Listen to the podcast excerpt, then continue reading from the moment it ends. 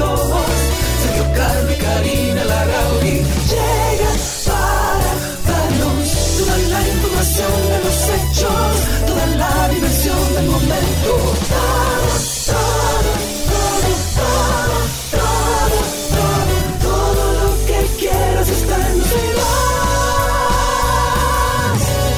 lo que usted quiere está aquí en 12 y 2. Buenas tardes, bienvenidos. Qué día tan hermoso hace. ¿Está lloviendo por allá, por Santo Domingo?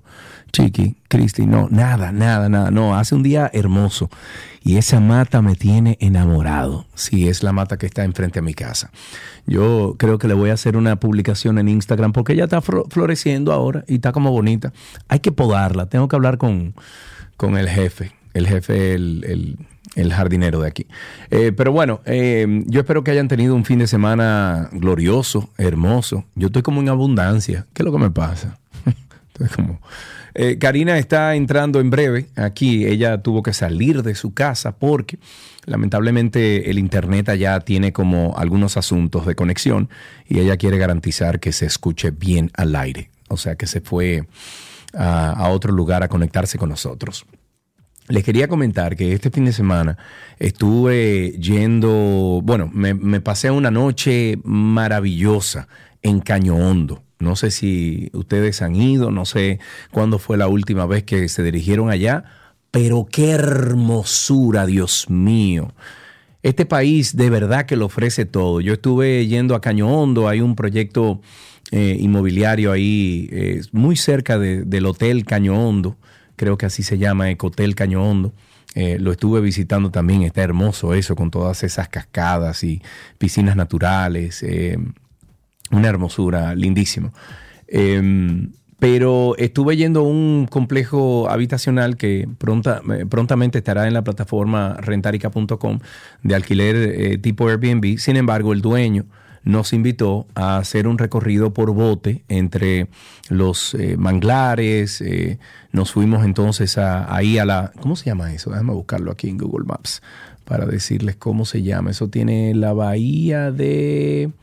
Bueno, se llama la bahía de... Ah, Bahía de San Lorenzo. Eso está en el Golfo de Samaná. Eso está entre, por ejemplo, desde donde yo estaba, en donde está el Hotel eh, Paraíso Caño Hondo, al frente, hacia el sur, eh, perdón, hacia el norte, está Arroyo Barril, está Samaná, está el aeropuerto de Arroyo Barril, está Los Róbalos, está también, desde ahí se ve, eh, ¿cómo se llama eso?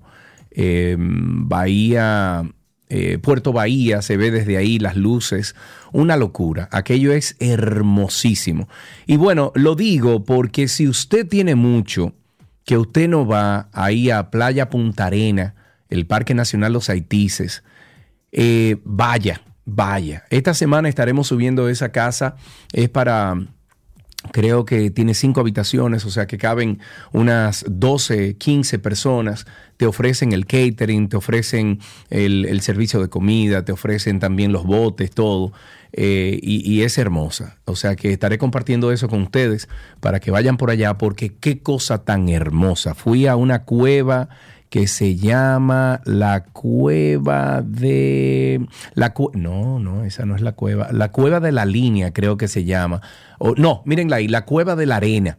Ahí estuve yendo yo Eh, qué cosa tan bella. Yo estuve buscando a ver si encontraba el tesoro de barba negra. Incluso si usted entra a mi Instagram en las historias eh, estamos, tenemos bumper del... Ah, gracias, Cristi.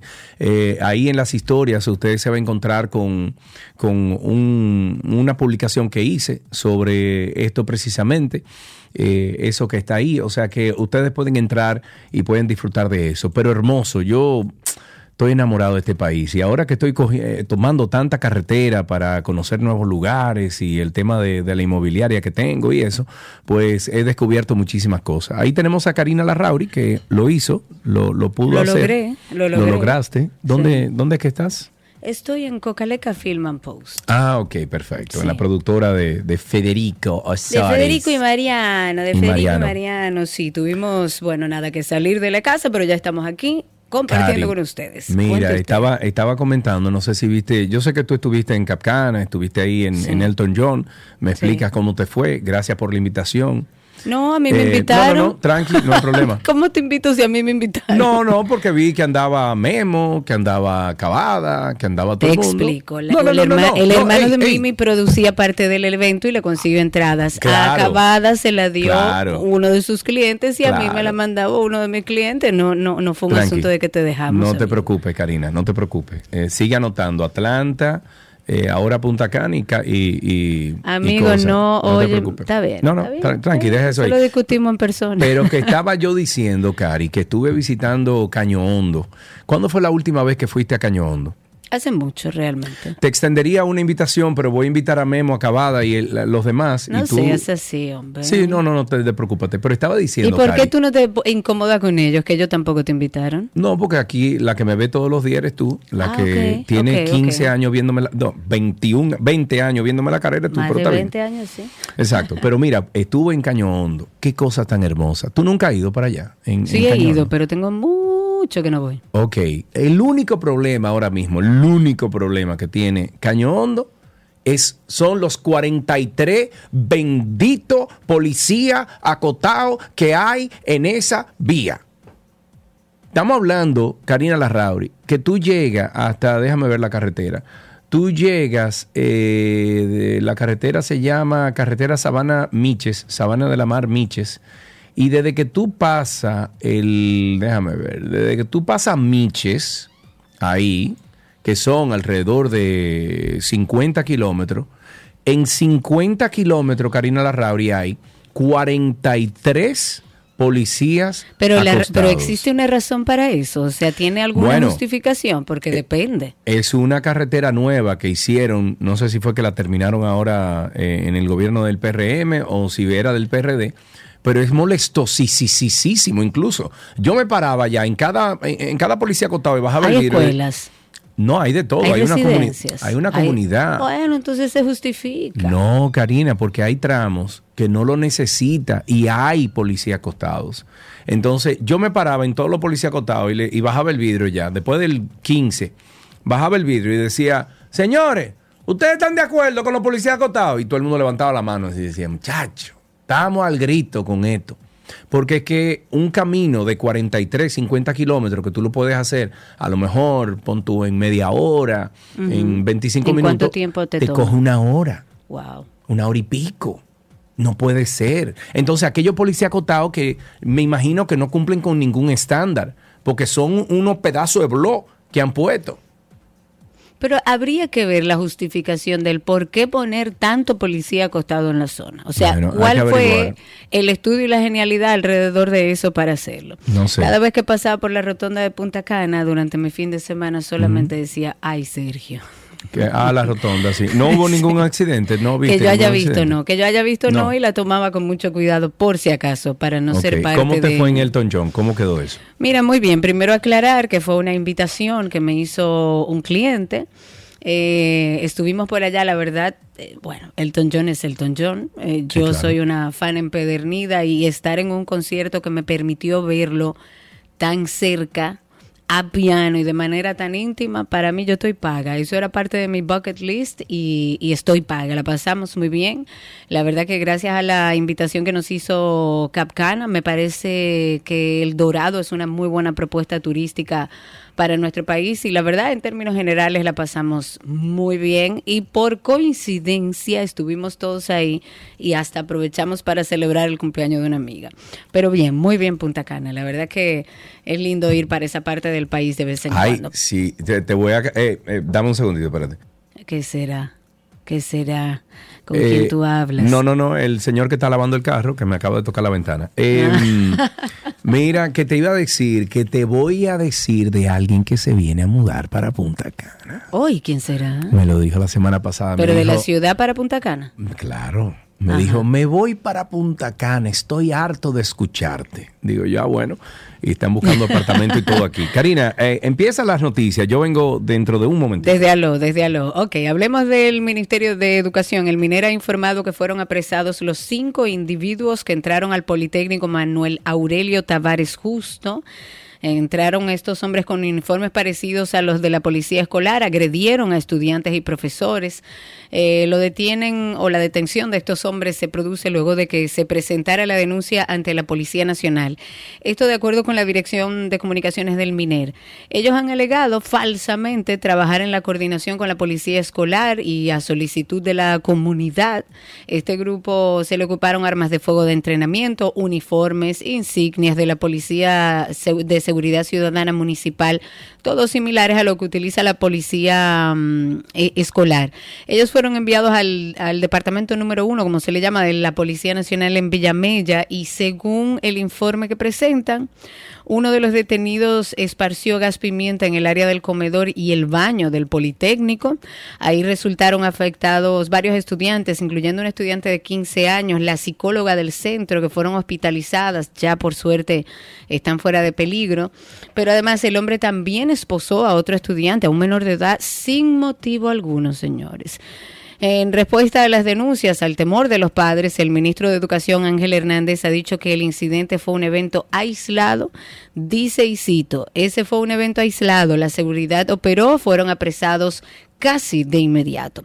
Pero dijo también que se debe seguir trabajando para que este tipo de eventos no se produzcan y ojalá y así sea. El ministro de Educación hizo un llamado a la comunidad a que participemos junto a la escuela en crear las mejores condiciones de seguridad para los niños. Ok, aquí nos vamos entonces con otra información y es que Karina Larrauri, hoy estrenamos esto.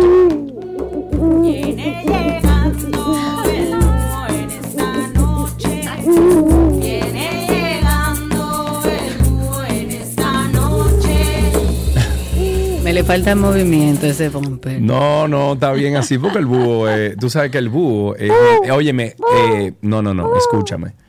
Raven, te la comiste. ¿Por qué? Porque está dentro del contexto del búho. El búho es un animal que se pasa ocho horas sentado, o sea, eh, eh, parado en una rama. ¿Entiendes? Entonces, eso está perfecto porque va con el búho.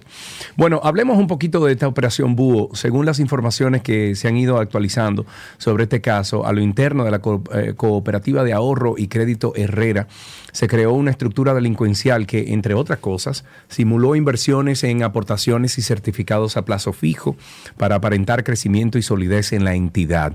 Esta investigación del, del DIGEPEM, que es la Dirección General de Persecución del Ministerio Público, que llevó al apresamiento, determinó además que con los fondos que se sustrajeron a los socios por un monto superior a los 2.500 millones de pesos, los imputados eh, adquirieron múltiples bienes de lujo uno de los, de los acusados en la operación habría adquirido diversas propiedades de lujo que pagaba con eh, transferencia de supuestos certificados que no tenían sustentos. Entre estas propiedades se describen varias para un valor superior a los 8 millones de dólares que adquirió eh, de, de empresa del grupo Vargas Maldonado, propiedad del político Miguel Vargas Maldonado, entre los imputados de la operación Búho se encuentra también una señora que supuestamente ha servido de prestanombre a otros de los implicados en la estructura que habría estafado con más de 2.500 millones de pesos. Señores, pero se hablan de millones y millones y millones de pesos, como, que es una caja chica este país. Es que se ha perdido eh, el valor de todo. Y se trata de Simona Borsilea Juan, es residente en San Pedro de Macorís de, quien se dice que es conserje y que tiene a su nombre propiedades de lujo, entre las que se menciona un vehículo Mercedes-Benz. De acuerdo al, al Ministerio Público, esta señora está vinculada a Gabriel Santana Borsilea, quien habría adquirido múltiples muebles e inmuebles a través de sus operaciones con esta cooperativa y colocó varios a nombre de sus familiares.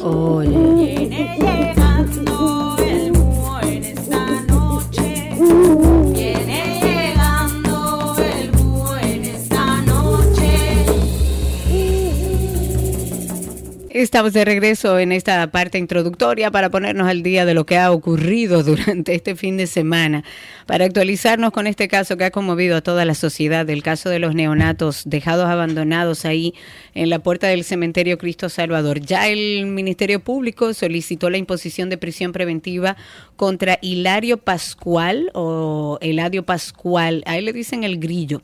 También a, a Misael Encarnación Montero, eh, todo esto luego de profanar estos cadáveres de, tristemente, de seis neonatos dejados ahí abandonados.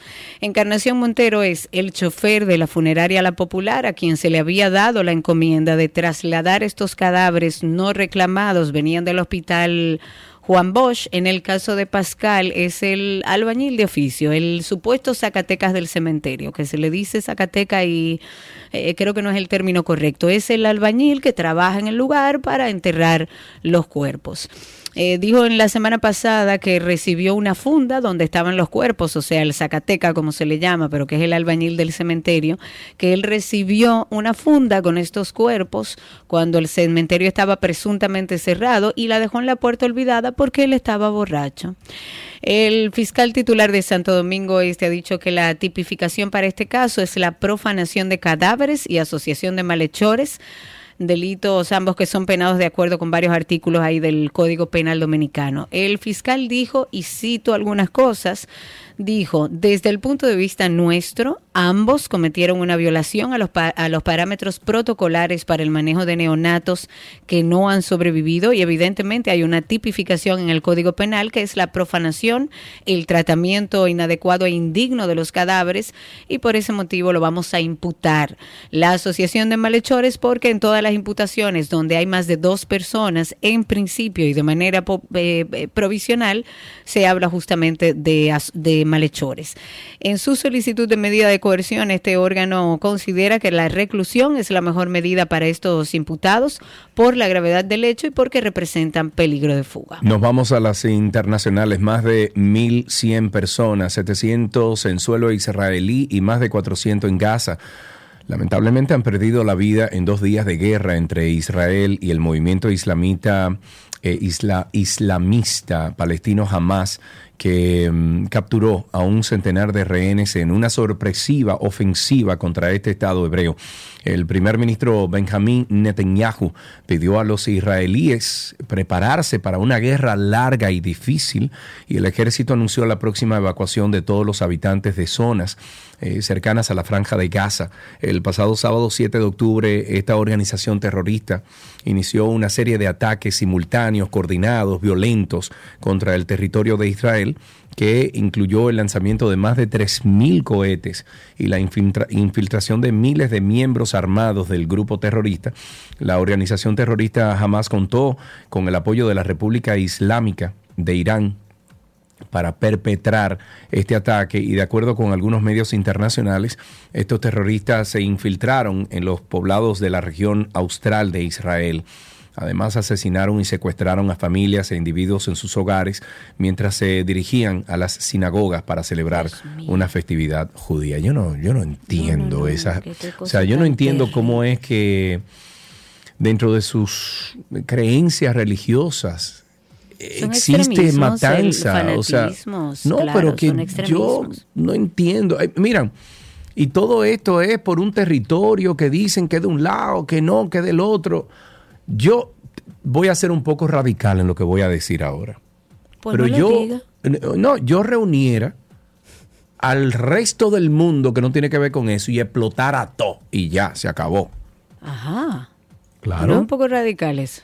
Te dije que iba a ser un poco radical. Okay. Luis Abinader, nuestro presidente, ha promulgado durante este fin de semana la ley 5723. Esto crea un régimen de incentivos fiscales a la aviación civil comercial nacional e internacional.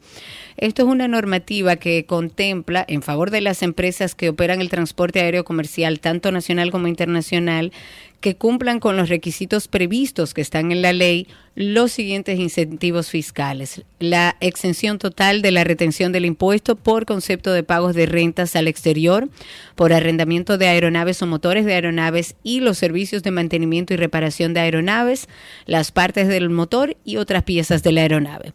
Número dos, retención de carácter único y definitivo de solo el 5% del impuesto por concepto de pagos al exterior, en este caso por entrenamiento, capacitaciones al personal, eh, por parte también de no residentes, uso y mantenimiento de programas informativos y software que estén relacionados a la operación de la aeronave y por el seguro de la aeronave. Número tres está la exención del pago de impuestos sobre la transferencia de bienes industrializados, que eso es el ITEVIS, como lo conocemos. Eh, esto en la venta de vuelos completos por parte de empresas operadoras dominicanas a empresas en el exterior, siempre y cuando se trate de vuelos originados en el extranjero con destino a la República Dominicana. El número cuatro, la exención también del pago de arancel y del ITEVIS sobre la importación de naves y aeronaves. Y número cinco, la exención del pago del impuesto sobre los activos declarados en la mm, Dirección de Impuestos Internos, o sea, en la DGI. Esta ley básicamente confiere a la Junta de Aviación Civil la función de recibir las solicitudes, de evaluar los expedientes de las empresas que estén interesados en acogerse a estos incentivos fiscales, así como de recomendar también al Poder Ejecutivo la, la aprobación del otorgamiento de estos beneficios. Esto previa no objeción, por supuesto, del Ministerio de Hacienda. Seguimos, sí, hay que echarle aceite a esa puerta, pero ya, hoy, ahora. O sea, mándelo a buscar colmado, aceite tren 1 y vamos a echarle ya. Atención, la parte de administración de Cocaleca Firman Post, necesitamos aceitar las puertas de tu oficina. Por penetrante, por favor. Seguimos con algunas informaciones. Agentes policiales adscritos a la Polifront en Juana Méndez, en Haití, dispensaron en el día de ayer una turba de haitianos que había llegado con una patana cargada de bloques con el objetivo de construir un muro en la puerta que da acceso hacia Dajabón por el puente fronterizo. La información fue confirmada por el alcalde de Dajabón, quien denunció que una patana cargada de blog o sea, de blog, de blog. De blog. Llegaron ahí o llegó ahí al área del puente en el lado haitiano y personas comenzaron a sellar la entrada con una pared construida con bloques y mezcla de cemento. Esta situación parece agravarse luego del anuncio que hizo el presidente Luis Abinader de flexibilizar las medidas adoptadas por el cierre de la frontera, aunque en la parte comercial continuaría cerrada. La Policía Nacional y Fronteriza de Haití tuvo que realizar varios disparos y lanzar bombas lacrimógenas para dispersar a la multitud, logrando restablecer el control en el área, aunque los protestantes continuaron su movilización próximo al puente fronterizo. A pesar de estas movilizaciones en Haití y los disparos que realizaron las autoridades, hasta el momento no se han reportado víctimas ni heridos, mientras que un grupo de haitianos mantiene la posición de que continúe el cierre de la frontera hasta tanto el gobierno dominicano no levante todas las medidas restrictivas en contra del vecino país. Oye, ¿cómo que está la cosa? Ok, ok. Bueno, vamos eh, primero mandar un saludo a Gamal, conversando con él, felicitarlo por los últimos conciertos, han sido maravillosos. Sí, sí, sí, eh, ya viene por ahí Carol G, que la verdad... Carol G eh, es en dos años, un año, Karina. El año que viene, mi amor, el año que viene en marzo, eso es ya. En Engrasa esa puerta, Federico Carlos, engrasa esa puerta. Eh, pero además me acabo de enterar, pienso yo, que por ahí viene otro, lo de Gamal no tiene madre, un abrazo, Gamal. En otra información, la directora regional adjunta para América Latina y el Caribe de la Organización Internacional del Trabajo, esa es la OIT, ha anunciado que ese organismo ya está trabajando para la certificación obtenida por una persona de un país determinado pueda ser utilizada en otra nación. Explico. Según la directora regional de, mm, de esta mm, de esta institución, la OIT, la idea es poder utilizar la certificación que tiene un país para obtener un empleo en cualquier otro país. Ella dice, considera que es un tema muy importante porque hay mucha migración, deseos de realmente utilizar el potencial, potencial en el tema de la migración, especialmente cuando hay países con más bajo crecimiento de población. De hecho, la experta estuvo hablando que en la mayoría de los casos no hay posibilidad de ejercer porque una persona que tenga un certificado, por ejemplo, de médico de Venezuela, no puede utilizarlo en otras partes. Hay otros expertos eh, de este tema, como el director, por ejemplo, del Infotep, que dijo que va a trabajar con una iniciativa que aprobó el Parlamento Centroamericano, el Parlacen, que procura lograr homologar los títulos de formación técnico profesional con todos los países, por lo menos de la región, para que cualquiera que se forme en, en los institutos que pertenezcan al Parlacen o a esa red, entonces puedan trabajar con ese certificado en todas las naciones que estén involucradas sin tener que hacer toda una gestión de yo conozco personas que han venido a nuestro país, médicos que han tenido que eh, estudiar ciertas materias y demás para poder homologar su título Claro. aquí en República Dominicana, Sí. que son latinoamericanos igual, o sea que me parece eh, que tiene muchísimo sentido el que por lo menos en la región se puedan homologar títulos. Claro que sí. Eh, permisos para la venta de bebidas alcohólicas. Me gusta. Siempre y cuando se emplee correctamente.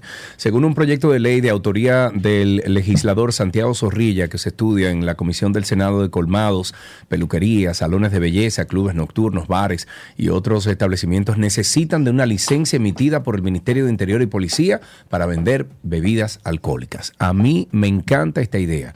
La licencia contenida en la ley, en esta iniciativa de ley, tendría una vigencia de dos años contados a partir de una expedición y podrá ser eliminada por las autoridades si los establecimientos no cuentan con los requisitos básicos. Esto funciona de una siguiente manera. Para que los establecimientos puedan solicitar una licencia que les permita vender alcohol, deberán proporcionar nombre y dirección del negocio, cumplir con los criterios sanitarios mínimos, estar al día en el pago de impuestos, indicar la actividad comercial del establecimiento y detallar con exactitud las medidas del área.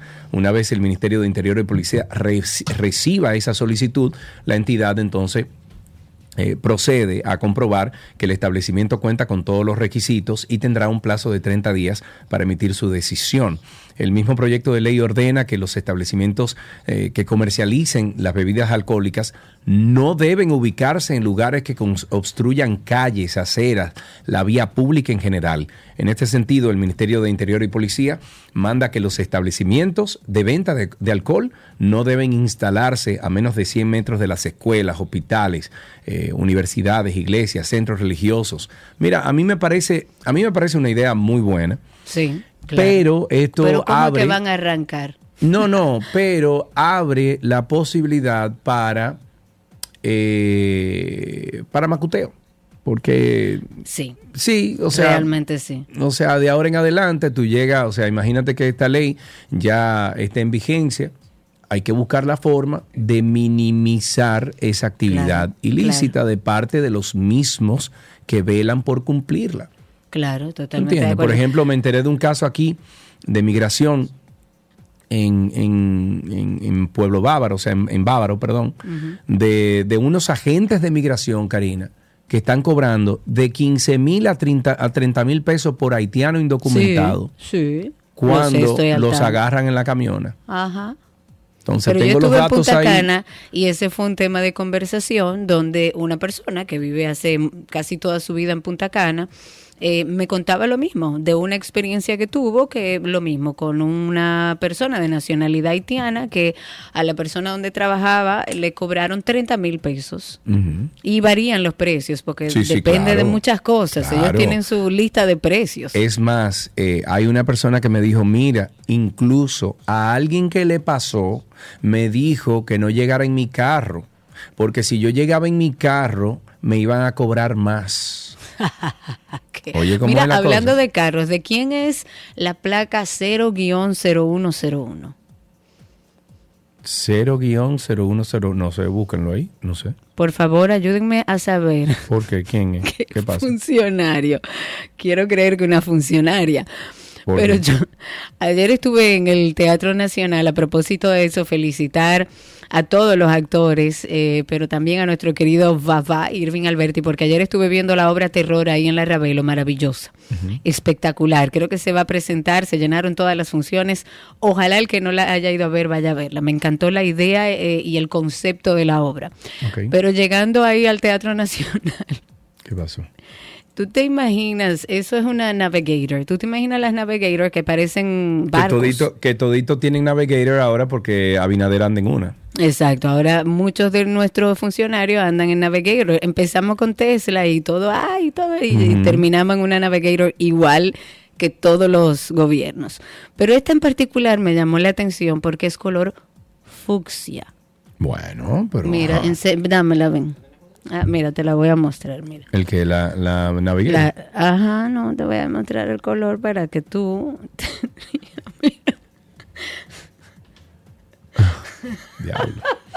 O sea, imagínense, señores, un- un- una Navigator que es un barco, o sea, es imposible no verla, color fucsia. El dueño o dueña es placa 0-0101. Yo lo felicito, tiene mucha personalidad, porque mire que pagar lo que cuesta ese jipeta y pedirle color fucsia hay que ser muy creativo y atrevido. Lo felicito. Dicho eso, eh, recordemos nuestro podcast de Karina y Sergio After Dark. Ahí tenemos muchísima información sobre temas de salud mental y bienestar, como este, por ejemplo. After Dark. Las emociones de una mujer maltratada, en principio ella no las conoce, no se da cuenta, no es consciente. Muchos entienden que la violencia solo es física, pero los insultos son violencia. No te pongas esto, no te pongas aquello, no te maquilles, no quiero que te juntes con esa amiga tuya, tú no puedes trabajar, yo te lo doy todo. ¿Cómo yo sé que estoy siendo violentada, que estoy viviendo en el dolor? Inmediatamente entro a una relación y cedo a algo que mi pareja quiere, pero yo no quiero, señores, lo que sea. Inmediatamente, la primera vez que usted cede a esto, usted se está postergando. Ya sea de la mano de un especialista, de un terapeuta, buscar refugio quizás en una persona cercana y si es necesario en las autoridades, porque tenemos que buscar la solución que nos garantice estabilidad mental, emocional y por supuesto nuestra integridad física. Karina y Sergio. After Dark. Karina y Sergio After Dark todos los viernes. Uy, yo sí disfruté grabando con Yasuri. Ese día tú no estabas en la grabación, eh, Karina. Yo sí disfruté grabando con Yasuri Borromé. Yasuri es una estrella. No, no, no, no, es que esa mujer, mira, yo se lo Una- mandé a varias Además, personas. comunica como pocos. Exacto, ahí va. Eh, yo se lo mandé a varias personas eh, que, eh, ¿cómo se llama? Que, que sé que le iba a interesar el tema que tratamos con Yasuri Borromé y me escribieron para atrás y me dijeron, dame el teléfono de ella. O sea, la- las tres personas que le envié me dijo, dame, dame el teléfono Sí, es muy bueno, sí, es muy bueno, muy y bueno. tratamos el tema de, de la hipocond- eh, el hipocondríaco, o sea, la persona hipocondríaca. Eh, muy bueno, muy bueno. Pueden, yo lo escuché ayer, creo que fue, y salió el, el viernes. O sea que búsquelo en la plataforma que usted elija, ahí en Google, usted pone Karina y Sergio After Dark y le sale eso. Mientras tanto, así empezamos, 12 y 2, gracias por la sintonía. Todo lo que quieres está en 12 y 2.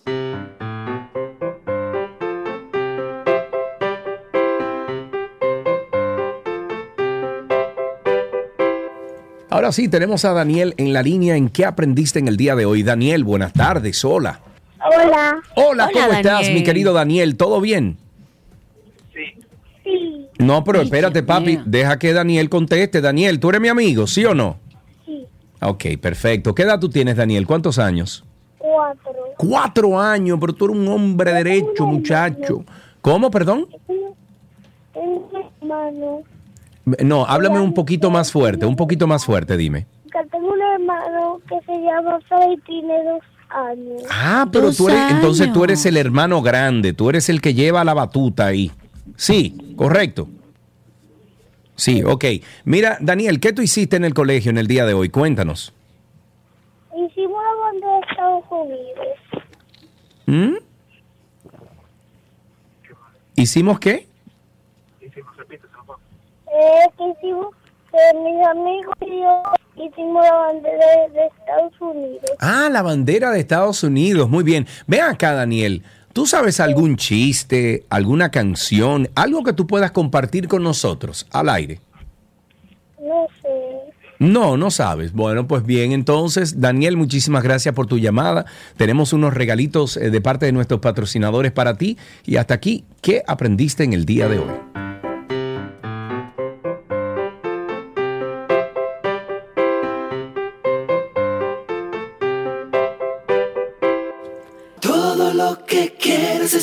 202.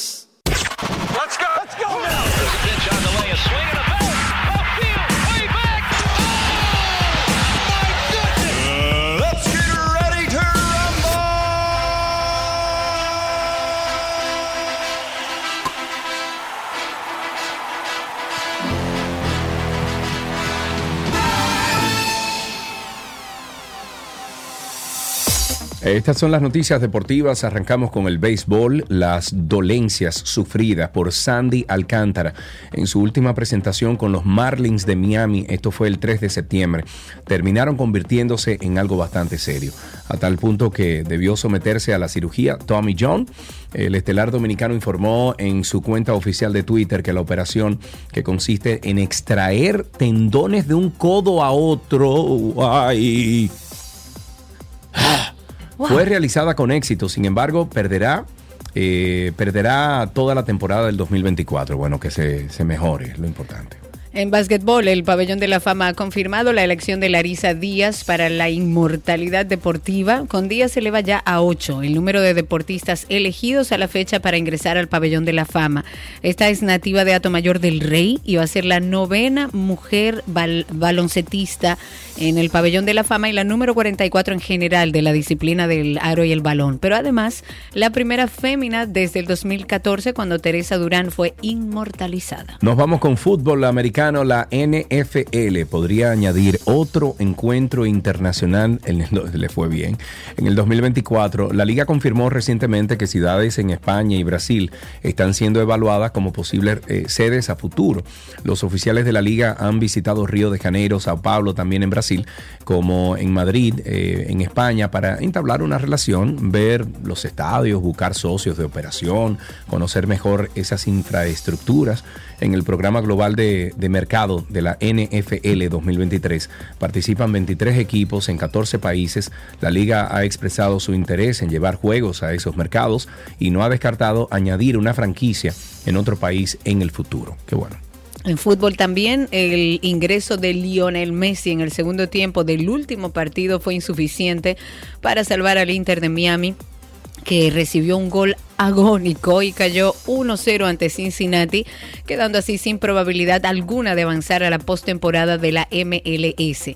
Messi no figuró en la alineación de inicio, pero sí en la lista de jugadores disponibles del Inter Miami para su encuentro, esto ante el líder de toda la liga. Sin embargo, ingresó como complemento. Sin Messi, Miami no pudo mejorar su posición en la conferencia este, con lo que se ha complicado las posibilidades de avanzar a los playoffs. Me voy con Fórmula 1. Max Verstappen confirmó su tercer título consecutivo de la Fórmula 1 en una temporada que dominó casi por completo. El hol- holandés terminó segundo en la carrera sprint en Qatar y su compañero, el mexicano Sergio Pérez, el único piloto que aún podría haberlo alcanzado en esta clasificación, no pudo hacerlo debido a un impacto que sufrió tras ser golpeado por el Alpine de Esteban Ocon. Eh, mientras que el novato Oscar Piast- Piastri ganó el sprint por McLaren y su compañero Land Norris fue el tercero. Y así finalizamos, no sin antes recordar nuestro podcast. Recuerden ustedes que Karina y Sergio After Dark siempre, bueno, es como un proyecto con la intención de ayudar, de dar información alrededor del tema de la salud mental y el bienestar. Cuando nos sentamos a plantearnos qué queremos ser en esta vida, si un trabajador por cuenta propia, freelancer, Al inicio, yo sé que es muy difícil, muy difícil. La realidad es que todos hemos pasado, o la gran mayoría de nosotros, por trabajos tradicionales de 8 a 5 que no necesariamente ni nos está llenando económicamente, ni nos está llenando personalmente. Si uno no tiene la mentalidad correcta, porque esto va más allá del dinero, si uno no tiene la mentalidad correcta, es muy difícil crecer y no es solo la parte de la ejecución, también es la estrategia que tiene que conectar, porque no es solo hacer algo bonito, tiene que ser algo que funcione, el concepto del bien, el propósito que se quiere alcanzar, entre otro montón de cosas. ¿Cómo podemos nosotros de manera inteligente decidir por un trabajo de manera independiente que nos dé el sustento que necesitamos y que regularmente nos daba un trabajo tradicional de 8 a 5? Karina y Sergio. After Dark. Karina y Sergio After Dark en todas las plataformas de podcast. Búsquennos ahí en Google. Usted pone Karina y Sergio After Dark. Intégrese a esta familia. Tocamos muchos temas buenos, temas que eh, pueden siempre ayudar a la familia, al individuo. Óigame, son, son temas chéveres. No se lo pierda. Karina y Sergio After Dark se publica todos los viernes a las 7 de la noche. Así finalizamos con deportes aquí en 12 y 2.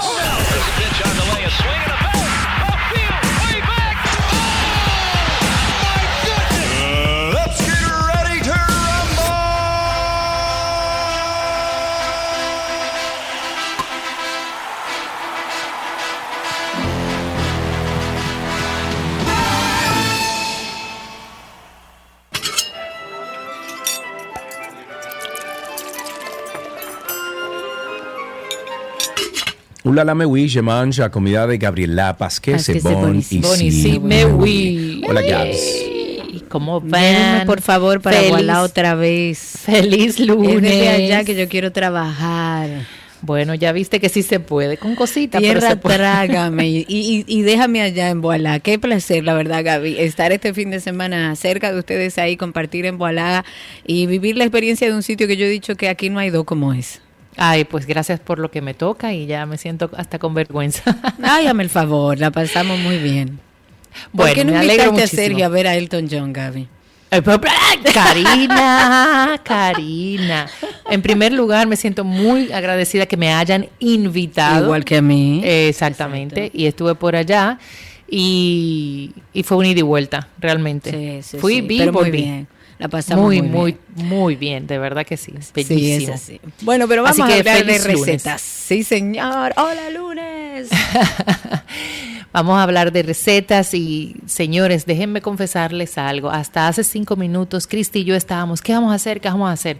Ayúdennos, mándennos ideas de ingredientes, temas, eh, opciones. No sé, póngannos eh, creativos. Tenemos 15 años tiempo. en esto, 16 puede ser, ya ni sabemos. Eh, pero por favor ayúdennos porque mm, de verdad como que se nos A van acabando propósito las- de comida y que se van acabando las ideas, eh, y, yo pensando aquí mientras tú hables, ¿qué podemos hacer? A lo mejor de algún país. Recordé que estuve en eh, en SBG ahí en Punta Cana. Hay que decirle a, a Gamal que las empanadas que le ofrece ahí, dice mi esposo, que es eh, que son argentinas, no uruguayas.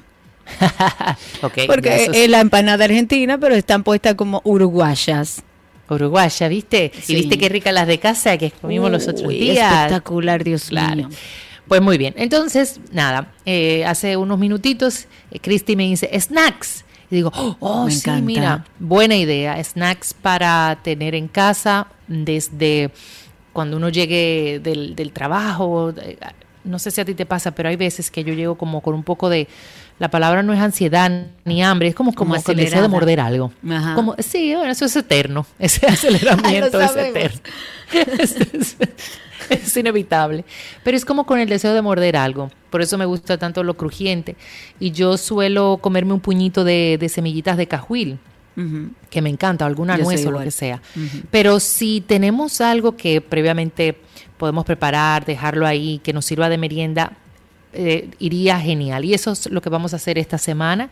Vamos a trabajar esos snacks eh, que tanto sirven para nosotros como para nuestros hijos, para llevar al trabajo, para tener en casa, para tener en la cartera, eh, cuando como yo to- que tomo carretera cada rato, eh, me llevo un yogur generalmente, pero Claro. también de esos snacks pueden funcionar. Y vamos a comenzar con unas barras de granola que son muy ricas y la podemos hacer de diferentes tipos de tamaño.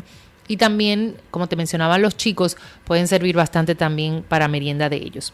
Vamos a necesitar dos tazas de una mezcla de granola, la cual sea de su preferencia. Media taza de frutos y semillas secas, dígase las que puedan comer. Almendras, maní, nueces, semillas de girasol, pistacho, semillas de cajuil, cranberries, eh, diferentes, me- una mezcla de lo que usted Mezcle quiera. sin miedo. También vamos a necesitar una taza de cereal de arroz. Eh, lo conseguimos fácil.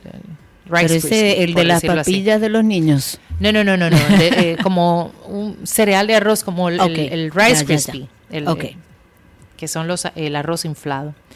También un cuarto de taza de miel, un cuarto de taza de azúcar morena, dos cucharadas de mantequilla, dos cucharaditas de vainilla, media taza de frutas secas, que ya te lo había mencionado, pero te había dicho frutos o semillas, aquí frutas secas como los cranberries, las pasas, melocotones, blueberries, apricots, eh, diferentes tipos de, de frutas secas y media cucharadita de sal.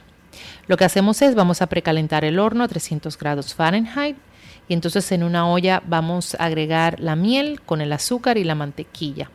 Luego incorporamos la vainilla y la sal y eso lo vamos a llevar a fuego medio por dos minutos hasta que todo se disuelva bien. Entonces, aparte en un recipiente vamos a mezclar la granola con el cereal de arroz, las semillitas y los frutos y las frutas secas. Y entonces le vamos a agregar la mezcla de miel y vamos a unificar todo, todo bien. Esto lo vamos a dejar eh, refrescar sobre una placa o molde de horno. Y entonces eh, lo ideal es, aquí sí te digo que lo cubras, esta placa, con papel para hornear o lo que hemos estado hablando, el parchment paper, que es el que va genial para, para este tipo de situaciones, o una hoja de silicona que va muy bien por igual. Lo vamos a llevar al horno por unos 15 minutos aproximadamente. Luego lo vamos a, a retirar del horno y hay que dejarlo enfriar a temperatura ambiente por 15 minutos más. Ya cuando tengamos una textura firme, pues vamos a cortar las barras o los pedacitos o los eh, con un molde, con un cuchillo, con lo que quiera. Eh, si lo vas a hacer con un cuchillo, la recomendación es que lo engrases un poco, ya sea con mantequilla o con aceite neutral, para que puedas cortar bien y, y no se te pegue, eh, como, como tiene miel y azúcar, no se te pega el cuchillo. O también puedes cubrir el cuchillo con un poco de parchment paper por igual y cortar.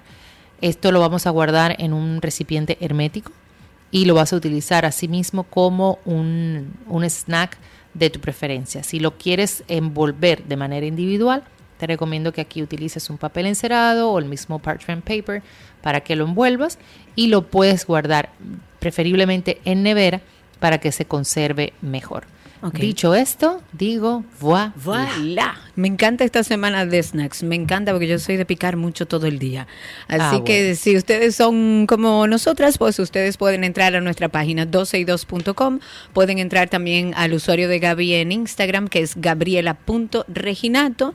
Y recuerden las dos cuentas, Voila RD, que son los potes mágicos, y Voila Café, ahí en Altos de Chabón. Gaby, gracias. Un beso enorme, sigo en sintonía. Chau, chau. Así será y nos vemos pronto por ahí en Boalá. Señores, si ustedes no, no han conocido a Boalá Ca- eh, Café ahí en Altos de Chabón, dése la vueltecita. Qué lugar tan hermoso. Hasta aquí nuestra receta del día. Ya regresamos con más.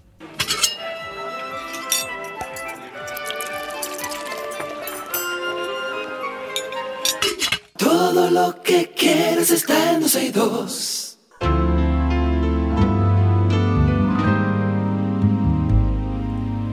Estamos en nuestro segmento de Club de Libros y hoy recibimos a Gracie Grullón. Ella es coordinadora de la Fundación Por Amor a mi Pueblo y junto a ella vamos a conocer los detalles de algo interesantísimo que se llama Intercambia Libros RD. Gracie, bienvenida, gracias por estar aquí. Muchas gracias a ustedes por recibirme. Un placer. Gracie, te vamos a pedir por favor que te pegues al micrófono. Perdona, para Que que lo- te escuchemos bien. Que lo bese. Eh, más o menos, casi, casi. Gracie, muchísimas gracias por estar con nosotros, como dijo Karina. Eh, cuéntanos qué inspiró la creación de Intercambia Libros RD y cuál es el principal objetivo de esto. Mira, Intercambia Libros inició en pandemia, en el 2020. Eh, mis hermanos y yo eh, nos, educamos, nos educamos con libros donados. O sea que por ahí empezó nosotros el Qué deseo lindo, claro. de donar también libros. Entendemos que, que- que tiene que ver con eso. Estábamos ociosos en pandemia, tú sabes, todo el mundo en la casa trancado. Y Claro. quisimos tomar esos libros que teníamos ahí tomando, cogiendo polvo, como uno dice, Claro. para intercambiarlo y donarlo, ese tipo de cosas. Me encanta, la verdad que una iniciativa hermosa. ¿Cómo es que funciona exactamente este intercambio de libros, Gracie? Bueno, los usuarios, lectores, eh, nos eh, escriben por Instagram para solicitar libros, ya sea como donación, o sea, como intercambio para eh, comprarlos o donación, porque tenemos tres pilares: dona, compra o intercambia. Ok. Entonces por ahí solicitan el, el intercambio, le damos los pasos a seguir y hacemos todo virtual. Es una librería virtual. Ah, mira, me, me gusta. ¿Y puedes, por ejemplo, describir un poquito, Gracie, del proceso, desde que alguien se involucra hasta que ocurre el intercambio? ¿Cómo, cómo funciona?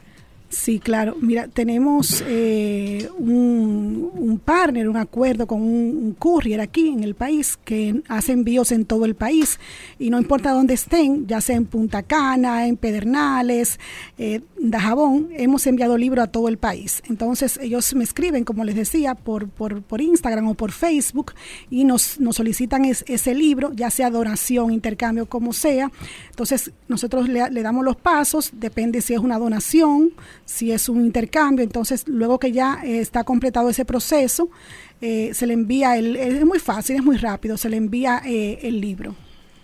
Eh, la verdad que es fácil y ahora con este mundo digitalizado yo creo que es una forma fácil, muy fácil de hacerlo. ¿Qué tipos de libros se pueden donar? ¿En qué lugar se entregan? Por ejemplo, yo tengo muchos libros, pero no necesariamente son libros académicos y quizás hay una persona que le gusta la lectura, tiene muchísimos libros y no sabe qué hacer con ellos. ¿Ustedes reciben cualquier tipo de libros? Nosotros no discriminamos, nosotros estamos abiertos a todo tipo de público, desde los más pequeños hasta los mayorcitos. Queremos ser una, una cuenta, por decirlo así, una librería inclusiva, o sea que cualquier tema que usted se imagine, a veces no lo publicamos, pero me preguntan por DM y yo le digo, sí, tenemos. Eh, entonces, realmente estamos abiertos a todo tipo de libros, solo tienen que escribirnos y le damos la- las orientaciones. Estos libros eh, deben estar eh, más o menos en una condición, como yo digo, regular Claro, lógico, que sirva. Regular y si no está en perfectas condiciones, no se, no se preocupe. Nosotros nos encargamos de hacerle su operación cita, como yo le digo. Exacto. ¿Dónde la gente que quiera tener más información de esto puede conocerlo y obtenerla? Sí, tenemos eh, dos cuentas, Intercambia Libros RD y nuestra fundación, que es la que se encarga de donar libros, que se llama Fundación por Amor a mi Pueblo. Fundación por Amor a mi Pueblo. Exacto, Perfecto. exacto. La fundación se encarga eh, ya de la- del tema de las donaciones. No sé si ustedes se han enterado que ya tenemos eh, 16 ferias de donaciones. Hemos Qué recorrido bueno. 16 ciudades en el país, o sea que estamos muy felices por eso. Y, Mira, eh, te voy a dar un dato, Gracie. Porque ustedes hacen un trabajo muy similar. Lo único que eh, esta cuenta que hay en Twitter que se llama, yo no sé si la conoces, Burbaque, es una cuenta que dona, recibe donaciones y lo que recibe lo dona para que tenga una segunda vida. Y ahí también llegan muchos libros que sería bueno que se pongan en contacto para que puedan entre los dos también hacerlo. Sí, la señora de esa fundación es mi amiga personal. Doña Rocío Gómez. Doña Rocío, así mismo, así mismo. No, nos, nos colaboramos mutuamente y es que somos cuentas afines. Claro, claro, porque por eso, porque hacen un trabajo lindísimo también de darle una segunda vida otra vida, a algo que ya ha sido utilizado por alguien. Y en este caso de los libros me parece, la verdad, lindísimo el trabajo que, que están haciendo. Ya ustedes saben que pueden entrar a arroba intercambia libros rd o también al usuario de la fundación arroba fundación por amor a mi pueblo. Felicidades por el trabajo que hacen. Me encanta el tiempo que le dedican a algo que va a ayudar a muchos otros. Muchísimas gracias. Promovemos el desapego. La gente tiene que saber que después que usted leyó un libro, no lo va a volver a Claro. leer.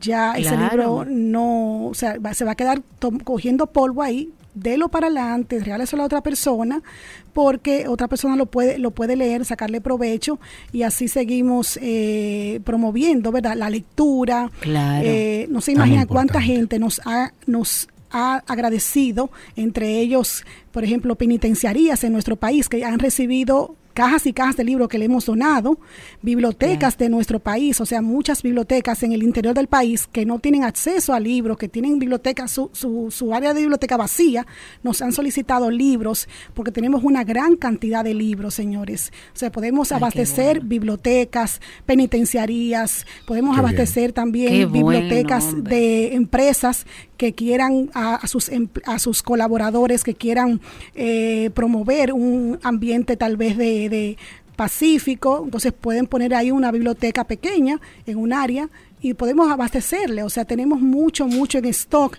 Lo que no tenemos, yo le decía a, a una amiga, lo que no tenemos es el espacio, porque ya se nos está haciendo pequeño Claro, claro. pero me sí tenemos todo el, el- el- la disposición, el deseo y los libros para donar.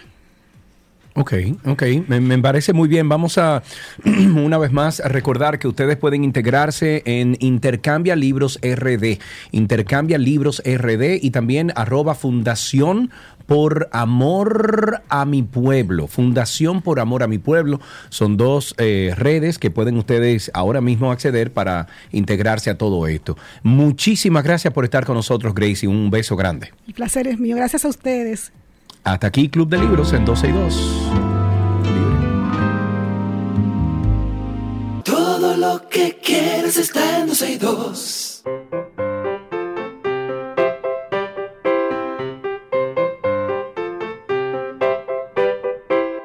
Y así estamos en este segundo que aprendiste hoy. Tenemos a una niña en la, en la línea que nos va a contar qué hizo hoy, qué aprendió hoy. Está Emma con nosotros. Hola, Emma, cuéntame, ¿cómo estás? Hola, bien, Qué bueno, ¿cuántos años tienes? 10. Diez años. ¿Y en qué colegio estás? En Babequio Primaria.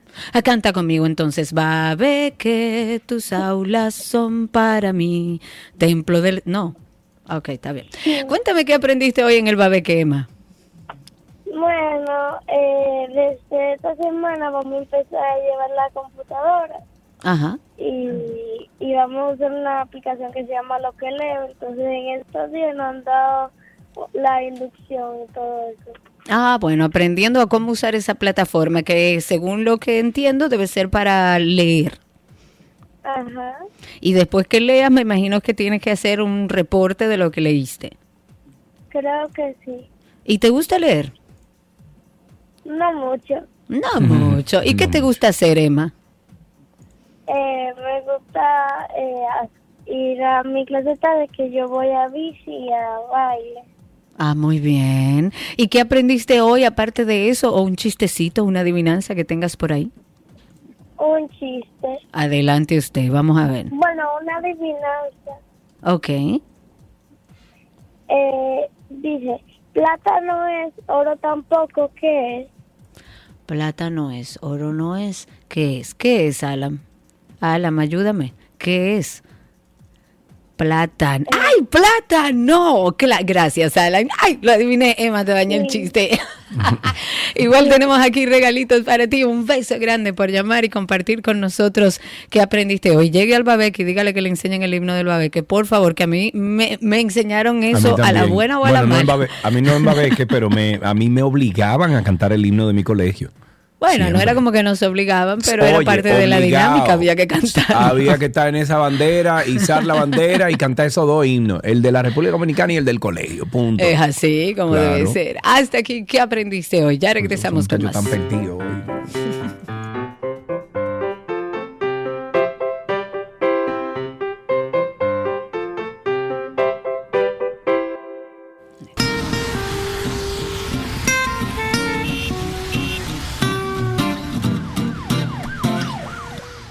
Estamos ya en nuestro segmento de tránsito y circo. Se les avisó, anoten el teléfono por ahí, 809, no, 829-236-9856. 829-236-9856. Hoy le debemos a toda nuestra comunidad del Spaces. Tuve que salir corriendo de mi casa para poder tener un internet eh, más estable. Pero ustedes pueden llamar al 829-236-9856 y recuerden además que a través de Twitter estamos en permanente comunicación con ustedes. Ahí tenemos ya a Freddy en la línea. Buenas tardes, Freddy, ¿cómo estás? Hola. Buenas tardes, muy bien, estamos muy bien, escuchando el mejor programa que hay en ¡Ey, este país. Dios mío! Gracias, caramba, Es un toque cuéntame. de queda, lamento que yo casi no me puedo comunicar. Eh, Me puede comunicar ahora, Chepa. Ah, no me Eh, digas. Yo, yo quiero una denuncia, a ver si los que oyen este programa, que yo sé que Paliza es una de las personas más interesadas en escuchar este programa, se está cayendo nuestra, nue- nuestra funeraria municipal, o sea, la INAVI. Eso hay que ir para que vean el disparate, ni aire, ni la puerta le sirven, eh, se está agrietando, un sinnúmero de cosas que hay que verla, hay Muy que, bien. hay que cuidar lo nuestro, porque eso está hecho y, y eso no merece. Otra cosa es, Sí. los camiones están haciendo estrago aquí en la Romana por no pagar el peaje. Y esos son unos tapones que yo quiero que tú veas que duran horas. Horas. Ah, muy bien. Porque cuando se meten seis, siete patanas de esas por Un la lío. ciudad, no dejan por no pagar el peaje. Vehículos sin permiso. Aquí hay una, un descontrol que eso es increíble. Oh, Dios.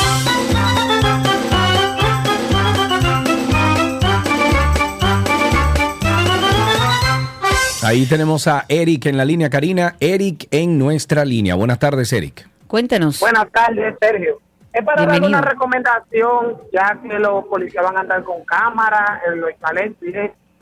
Ellos deberían tener la capacidad de poner multa también, porque ellos son más numerosos que los DGC y están en todo territorio nacional. O sea, que si ellos ven una persona que ven rojo, motorista arriba de la acera, ellos deben tener la capacidad de hacer algo también, creo yo. Lo que pasa es que ellos no trabajan, eh, bueno, ya uno ni entiende, porque antes, el, y gracias por tu llamada, eh, antes el tema de la MED, cuando era MED, cuando Harley Herman, que era cuando funcionaba real y efectivamente, eh, los agentes de la MED no eran parte de la Policía Nacional, pero tiempo después agregan a la a los policías, o sea, los agentes de la MED empiezan a ser policías y parte de la Policía Nacional y es cuando empieza todo en detrimento. Pero la realidad es que la policía es una cosa y trabaja para una cosa dentro de nuestro territorio y los agentes, en este caso del DGC, trabajan eh, tratando de poner en línea la ley de tránsito, no para todos, solo para algunos. Es más que evidente en las calles. Que quiero aprovechar, luego de tomar esta llamada de Julio, para hacer un comentario sobre algo que publiqué en el día de hoy y que publicó también SIN sobre el tema de los motores. Pero mientras tanto vamos a recibir la llamada de Julio, que está con nosotros en la línea. Cuéntanos, Julio. Ahí tenemos a Julio. Buenas, tardes, Julio. Adelante. ¿Cómo están ustedes? Gracias a Dios, todo Aquí bien. vivo suelto y en nómina. Oigan, dos cosas. No me tume que tengo dos cosas. Lo primero es que alrededor de la rotonda de la bandera, donde se dio el triunfo el otro día, Sí, sí. ahí sí. entonces, Ya. eh, señores, Cuánta hay como cinco semáforos, como cinco semáforos ahí, ¿verdad? Ajá. Entonces, por favor, que lo señalicen, que pongan el paso de cebra, que uno a veces no sabe ni dónde que se va a parar, uno tiene que pararse por instinto, por, por lógica, por saber dónde que va. Cuando, yo venía hoy, por ejemplo, de norte-sur por la Luperón y casi me metí en, el de- en la eh, eh, Isabel Aguiar. Ay, Dios Sí. mío.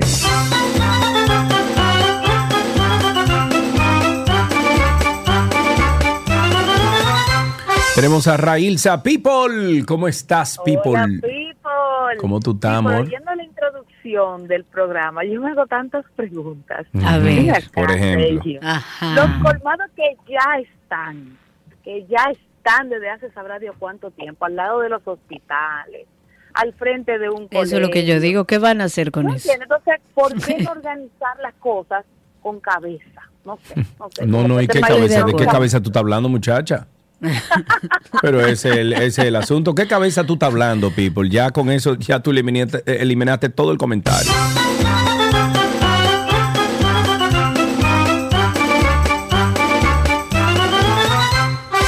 Actualizando con el tema de Haití, el gobierno ha ordenado la reapertura de la frontera con Haití a partir del próximo viernes 13 de octubre a las 6 de la mañana. Estuve este fin de semana hablando un poco sobre lo que implica cerrar la frontera. Eh, Al principio de esta decisión yo decía, miren, cerrar la frontera no es nada más así, ya estamos seguros.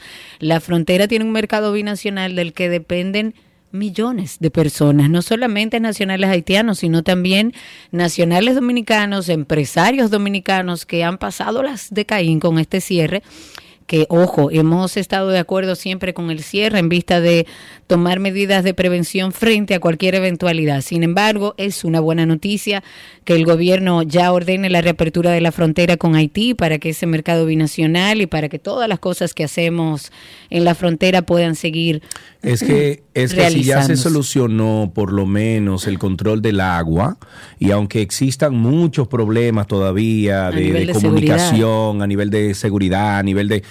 Ya, si, si tenemos el agua controlada, que era el gran problema, bueno, pues abramos la frontera. Ahora, que hay que resolver muchísimos problemas entre Haití y República Dominicana de comunicación, de, de, de, de, vamos a decir, de, de compenetración comercial eh, entre las naciones, eh, eh, actividades incluso que tienen que ver con la sociedad entre ambas naciones. Sí, hay que resolver todo eso. Sin embargo, la presión, la gran presión que era que los agricultores se iban a perjudicar, a perjudicar, perdón, con la apertura del canal de, de Haití, ya eso se eliminó. Entonces, vamos arriba, seguimos Sí, igual. Lo lógico era la reapertura y bueno, ya se ha anunciado oficialmente que para este viernes 13 se reabre la frontera. Comentaba yo que iba a hablar sobre el tema de los motores porque tenemos que hablarlo. Lamentablemente es un tema reincidente, es un tema que parece que las autoridades se harán de la vista gorda hasta después de las elecciones. Veremos después de las elecciones qué pasa.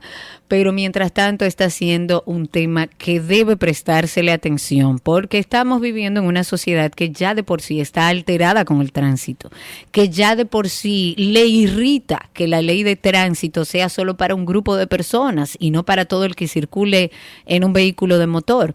Y hoy estuve viendo una información que sube SIN, no grabé yo el video, pero la vi a través de su portal en Instagram o de su perfil en Instagram y subí ese video con una cantidad enorme de motores en contravía, evidentemente a la luz de todo, incluso de los agentes del DGCET. Esto lo vemos a diario. Y también subí uno de los tantos videos que he grabado y pocos he subido de los motores que utilizan las aceras para eh, desviar el tapón, sobre todo ahí en la Lincoln, en ese tramo desde la José Amado Soler hasta la Kennedy, la acera es el carril exclusivo de los motores. Lo publiqué a través de mis historias y seguimos preguntando, ¿cuándo será? Que desde el Intrant y el DGCET van a entender que la ley de tránsito es para todos.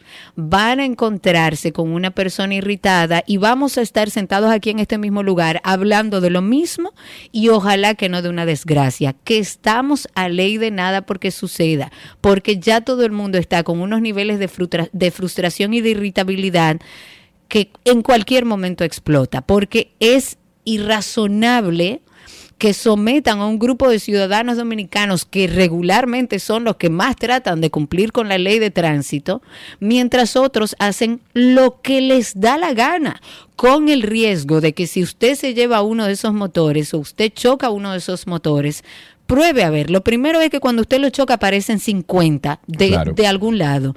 Y después de eso usted tiene el problema más grande que va a tener a nivel de tránsito. Si y, se va lleva un motor... y va detenido de inmediato. Ojo, Y eh. ruéguele a Dios que no le pase nada al motorista, porque Claro. usted va preso. Aunque, aunque haya sido e- e- ese motorista que se le haya estrellado, usted va detenido o preso. Y ya ellos están en una situación de violencia, los motores, porque le han dado ese poder. La- la- la- las autoridades le han dado ese poder, que tú le llamas la atención o le haces seña y te insultan de una manera que es ya de una manera agresiva.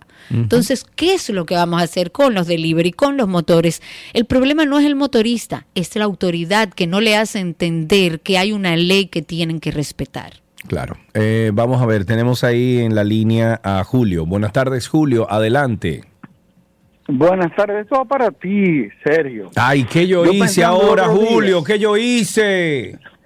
Lo que te pasó en Punta Cana, el, el retén que había. El retén que había ah, de, de a las seis de la tarde, seis y media de la tarde, un retén en una de las vías más eh, eh, de, de mayor flujo en Verón, eso. Es una consci- inconsciencia de tu parte. Claro. Ah, pero ¿y por qué de mi parte? Recuerda, ¿por qué decimos cobra pública eh, en tal vez a las calles a las 12 del día? ¿Para qué? Para que lo vean trabajando. Para, para que ve, para que lo van trabajando. Entonces, están matando gente, asaltando gente. Y la Policía Nacional entonces tiene que ver que hacen algo, por lo menos. 829-236-9856, 829-236-9856. La Junta Central informa que fijó ya la fecha para el cierre definitivo del padrón electoral, esto con miras a las elecciones municipales del 18 de febrero.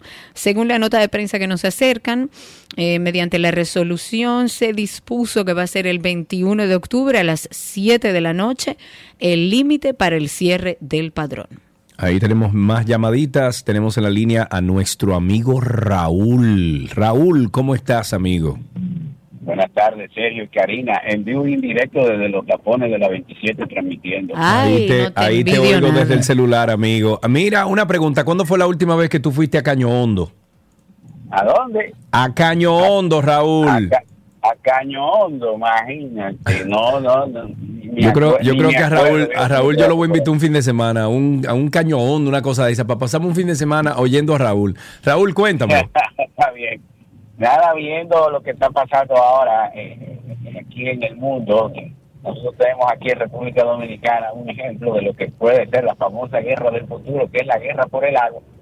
Pero mira cómo son las cosas de lo que está sucediendo ahora en Medio Oriente.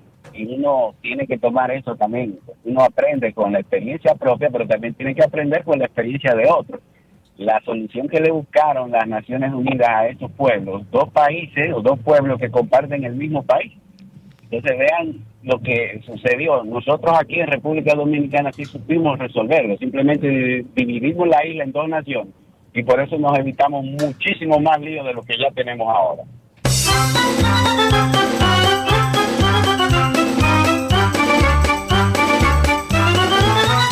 Seguimos con más llamadas. Ahí tenemos a nuestro amigo John en la línea. Buenas tardes, John. Cuéntanos. Buenas tardes, bendiciones, Sergio. Bendiciones, amigo John. Cuéntame, ¿cómo entra este lunes? Todo bien, todo bien, gracias al Señor. Eh, dos, dos asuntos, Sergio, que de verdad que uno como conductor son cosas que sacan a uno de comunión. Eh, una es los motores por los túneles y los elevados que se está Ah, no, ya esto. el, DGC puede poner o el entrar un letrero que diga permitido los motores. en el túnel. Pero eso es normal todos los días. Eso es normal. Triple Maduro está en la línea. Buenas tardes. Triple Maduro, adelante. Mi gente, ¿qué es lo que hay? Estamos bien, estamos vivos, amigo. Mira, papo, hablando de tránsito, como ya yo lo he publicado y lo he tallado a ustedes en ex, eh, aquí se está volviendo eh, bastante popular el uso de las motonetas eléctricas en la vía pública. Yo vivo en Naco. Sí, correcto. Ah, sí, yo he visto mañana. mucho, muchos scooters. de La, eh, la motoneta no, la- los scooters, los scooters. Exacto, eso mismo, eso mismo. Sí, Entonces, yo, yo patineta. siempre viajo entre Lincoln, entre Lincoln y 27, cuando llevo los niños míos al colegio, siempre, y lo veo cada vez más popular. Vamos a esperar que haya un accidente. Esa gente tiene algún tipo de seguro. Si me chocan a mí, por ejemplo, oye, su motoneta, ¿qué pasaría? O sea, ¿qué regulación hay, por favor? Exacto, que- eso, eso es importante. Eh, la regulación es muy importante porque, como dice él, eh, si tienes un accidente con una Claro. persona así, ¿quién responde? Es ¿Quién un vehículo, está Claro. en la calle. No es lo mismo que tú, por ejemplo, atropelles a un peatón que está pasando por una cebra o está arriba de una acera, pero esto es un vehículo eléctrico, que es una patineta al final, que está en la calle. ¿Cómo, ¿Cómo se clasifica eso? En otros países tú sabes que eso es bastante, sobre todo en Europa, el tema de los scooters eléctricos, incluso lo alquilan en todas las esquinas. Pero allá, por ejemplo, o en algunas partes donde lo he visto, tienen aceras lo suficientemente grandes para que estos scooters o anden en un carril exclusivo en la calle o anden sobre la acera o en parques y demás, porque se utiliza eh, sobre todo para temas turísticos. Pero en nuestro país, donde no tenemos aceras, donde las aceras están ocupadas por negocios, donde los motores utilizan las aceras para, para como vía eh, eh, y los peatones tienen que buscársela como pueden. Y en un tránsito tan desorganizado como el que tenemos, realmente esos scooters son un gran peligro sin regulación. Hay que regularlos, a mí me parece una buena idea, yo no estoy en contra de ellos, me parece que para tramos cortos es una forma facilísima de, de trasladarse, ya lo he hecho fuera del país. Sin embargo, creo que en nuestro país falta mucho para llegar a poder utilizarlos de forma adecuada. Ahí tenemos a Emilio en la línea, o Emilio fue con el que hablamos. No, no, Emilio, Emilio está ahí. Emilio, Ah, Emilio está ahí. ahora, ahora, Ahora sí. Cuéntanos, Buenas Emilio. tardes, ¿cómo están ustedes? Mira, eh, yo yo he visto, igual que ustedes, me imagino que eh, millones de dominicanos deben haber visto eso de los motoristas en la Pero claro. de la, de la De la Lincoln, Pero- eso es normal, pero que lo grande es que ahí hay agentes del DGC y no le dicen nada. Sí, claro que claro que no.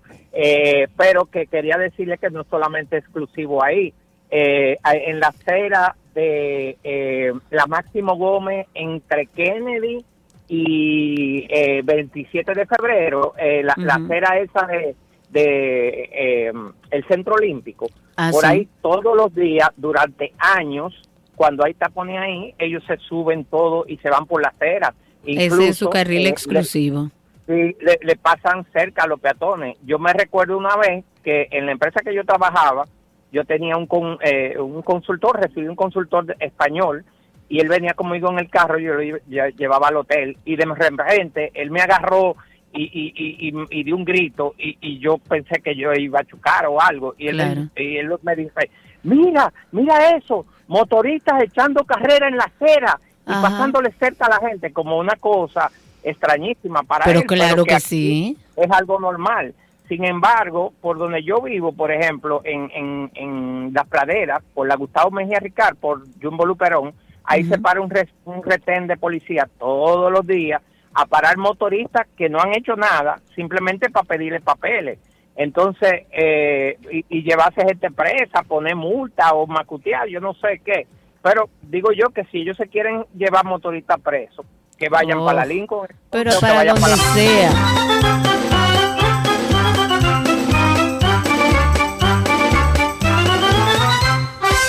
Tenemos a Marcial en la línea, le vamos a pedir unos minutitos para un poco dar la vueltita por algunas medidas, porque sí, van a reabrir la frontera este miércoles 13, pero hay nuevas medidas que tomó el Consejo Nacional de Seguridad, esto de cara a la reapertura de la frontera.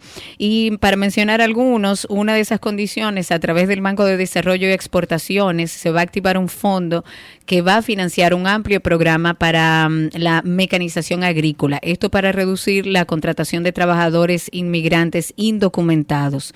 También se va a reforzar la militarización de la frontera para hacer más difícil aún el acceso a nuestro territorio, sobre todo a los pandilleros que hu- huyen de la fuerza multina- eh, multinacional que llegará en algunos meses. También se va a mantener el cierre migratorio de la frontera de manera indefinida, esto para impedir también el tránsito de personas desde territorio haitiano. Se va a extender indefinidamente la suspensión de la entrega de visas a ciudadanos haitianos, o sea, eso sigue en pie hasta nuevo Bueno, aviso. bueno, se va a prohibir. Y para complicar las cosas, mira lo que te acabo de mandar ahí, que salió publicado en el, en el medio de Nuria, de, de periodismo. Un tribunal de Kenia prohíbe el despliegue. Eso yo lo vi venir cuando movieron al que desde el día uno en Kenia dijo que iba a venir con las fuerzas. Lo removieron de su puesto. Eh, que no recuerdo cuál era el puesto, pero trabajaba en temas de, de seguridad. Eh, Y por eso, ahora. no, por eso es que yo te digo que nosotros como país tenemos que mantenernos en aviso eh, y con todas las medidas de prevención hasta tanto real y efectivamente llegue esta fuerza mu- multinacional, porque no sabemos lo que va a pasar. Número 5, se va a prohibir la exportación de productos electrónicos, cemento, varillas y otros materiales de construcción para evitar que se construyan estructuras que amenacen nuestros activos medioambientales. Número 6, serán habilitados corredores comerciales provisionales con estrictas medidas de control militar y registro biométrico obligatorio tanto en la provincia de Dajabón, Elías Piña, Independencia y Pedernales. Todo esto para ayudar al comercio de productos esenciales dominicanos como alimentos, medicinas, especialmente para los infantes. Y por último, se dará instrucción a la Constitución Jurídica de la redacción urgente del reglamento operativo de la ley 216.11 sobre mercados fronterizos para garantizar elevados niveles de seguridad. Tenemos más llamadas, tenemos en la línea a Diego, no, perdón, espérate, tenemos a Marcial primero. Buenas tardes. Marcial, adelante. Gracias, Sergio. ¿Cómo está usted? Todo muy bien, gracias a Dios, Marcial. Vamos a pedirte que bajes un poquito el volumen del radio y nos escuches por el teléfono. Cuéntanos, amigo. Sí, eh, Sergio, mi respeto para ti, Karina, porque son dos jóvenes que siempre están atentos a la situación del país. Gracias. Y te- le quiero dejar dicho algo a ustedes. Solo con la humildad, la paciencia, la mansedumbre de un presidente como el presidente Luis eh, Abinader Corona y con la humildad que caracteriza y la sencillez del ministro de Defensa, Carlos Luciano Díaz Morfa, eh, eh, con, con un comandante del ejército juicioso como comandante Onofre, hemos podido campear y evitar un baño de sangre en la frontera. En otro tiempo ya había estado miles de muertos en la frontera, porque lo que nos han hecho al país no es para menos. De acuerdo con usted. Muchísimas gracias por su llamada. 829-236-9856. Diego, buenas tardes, adelante, Diego. No es por nada, pero está bien por el amigo y la escobita que le dio. Tenemos chance para dos últimas llamadas y finalizamos este segmento. Dos últimas llamadas y finalizamos con tránsito y circo aquí en 12 y 2. Señores, esto es una buena cosa. Yo espero que esto llegue a feliz término, pero que Indotel dice que va a iniciar este lunes, léase, today, 9 de octubre, la segunda fase del plan en contra de la contaminación visual por cableado en la ciudad de Santo Domingo, Distrito Nacional. Es bello. Ojalá y lo logremos. Miren, señores, ahí en la, esto, eso es la eh, Tiradentes. Hay una cantidad de alambre que es una... No, no, pero en Mejía Ricard también. Pero es que yo no sé cómo es que ellos van a sacar ese lío de ahí, porque hay hasta nidos enormes, hoteles de pajarito sí. en el medio de los alambres. Pero bueno, con estos trabajos se va a proceder a la adecuación, al retiro de cables usados para los servicios públicos que se encuentran instalados ya en condiciones no adecuadas o en desuso. Eh, este trabajo de adecuación y retiro de cables va a comenzar en la avenida 27 de febrero. Se va a extender desde el Ministerio de Defensa hasta el punto de partida del puente Juan Pablo Duarte, que está sobre el río Como sabemos. Y el proceso de adecuación y retiro va a ser ejecutado por un grupo de técnicos de empresas prestadoras de servicios, tanto de teléfonos, o sea, de telecomunicaciones, como de las sedes. Ok, tenemos una llamadita aquí. Tenemos a Juan en la línea. Buenas tardes, Juan. Hola. Buenas tardes, jóvenes. Saludos. Primero, Sergio, tu proyecto es totalmente innovador. Gracias, hermano. Seguro que la curiosidad va a llevar muchas razones para allá. No, pero está bien, está bien. Estamos, eh, estamos tirando los números ahí, pero mientras tanto ya tenemos lo más importante que son los aviones. Eso es, tiene un aspecto muy interesante. Entonces, Claro, número gracias. dos, al señor presidente y al ministerio, y ministerio de Seguridad no han, no van a hacer nada con la medida que ustedes anunciaron que están planteadas. Eso no va a servir, porque eso es lo que hemos hecho siempre, si no ha dado resultados. Que ya hay instituciones como CEFRON y esa gente que no han evitado nada. Lo que el presidente debió anunciar de inmediato fue la eliminación total de los consulados en Haití. Que esos son los verdaderos dueños del negocio. Bueno, yo no sé si Pero yo la tengo eliminación entendido total. que ya no se van a dar visas y que ya Bueno. ese trabajo consular no existe. Sí, pero, pero no es eliminar el consulado, es eficientizar esos procesos y limitar las visas que se le dan al año a los haitianos. Claro. Poner, por ejemplo, 100 mil visas al año y punto. Pero Ya. tenía entendido, según lo que vi con eh, el encuentro que tuvo el canciller con el Senado, que eh, se están dando la misma cantidad de visa, de, eso está establecido, y se están dando la misma cantidad de visa que se ha dado toda la vida. Pero en vista de esta situación, lo que se ha establecido es no más visas. Entonces, ese trabajo consular queda, digamos que para una segunda etapa. A ver, a ver, ¿a quién tenemos ahí? Ahí David tenemos- está en la línea. Sí, tengo, déjame ver, yo tengo, ah, sí, a David. Última llamada, David. Buenas tardes, adelante. Buenas tardes, Sergio. Buenas tardes, Karina. Hola. Buenas tardes, adelante. Sí, es para abundar un poquito sobre el tema de los motoristas y las aceras, delivery y todo ese tipo de cosas. Sí. Mira, yo soy usuario de motor, o sea, yo tengo motor desde, desde mi juventud, desde joven, de por lo menos 16 años. Y yo digo que eso está mal, pero está mucho peor la temeridad con la que ellos usan las aceras y los contenedores, porque yo a veces, eh, no, no, sea, no me estoy esculpando ni le estoy esculpando a ellos. Yo a veces para evitar un tapón he subido las aceras. No estoy de acuerdo en que eso se haga, pero bueno, a veces uno anda un poquito rápido, pero el que uno ande rápido no nos da derecho a subir a las aceras de forma temeraria, prácticamente impidiéndole el paso y prácticamente atropellando a, los- a los peatones, ¿entiendes?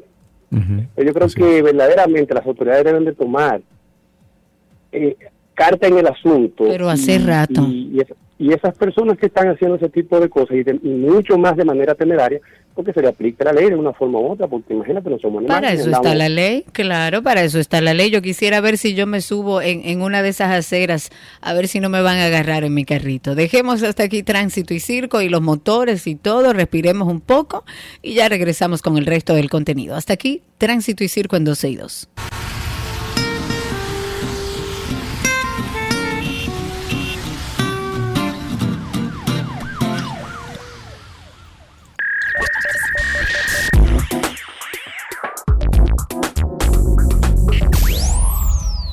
Estamos en lo mejor de la web. Hablemos de una nueva actualización de X, antes conocida como Twitter, que afecta directamente a medios de comunicación, creadores de contenido, usuarios, que sobre todo se dedican a compartir enlaces a contenido diverso. Pues bueno, ya no se podrá mostrar titulares directamente desde la vista previa del link, sino que estos se van a mostrar únicamente como imágenes. Esta vista previa va a permitir, por ejemplo, que las cuentas que se dedican principalmente a compartir compartir contenido, ya sea noticioso o de entretenimiento, realizar comentarios adicionales que complementen la información presentada, pues al mostrar el titular como que daba un contexto a la información que se difundía.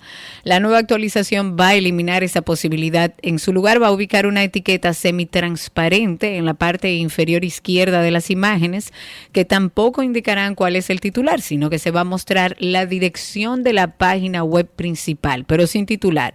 Y por otro lado, esto podría generar que los usuarios interactúen de forma accidental con enlaces compartidos por las cuentas a las que siguen, pues al, al parecer imágenes podrían hacer clic sobre ellas y ser entonces redirigidos a un sitio web al que en realidad no, no desean ingresar. Esta actualización, y Elon Musk se está poniendo loco, esta actualización ya está presente en la plataforma X, tanto en su versión web como en los celulares que cuentan con sistemas operativos iOS, o sea, todo lo que es Apple. Sin embargo, los usuarios que cuentan con el sistema operativo Android aún pueden ver los titulares adjuntos a las vistas previas. Esto solo sería temporal, pues la característica va a llegar tarde o temprano a todos. Me voy con chat, eh, perdón, dije ChatGPT. Tiene que ver con ChatGPT, pero es eh, LinkedIn que agregará herramientas impulsadas por inteligencia artificial para mejorar la búsqueda de trabajadores y el proceso de contratación. Es una decisión que llega en un momento en que las habilidades del manejo de esta tecnología son altamente buscadas.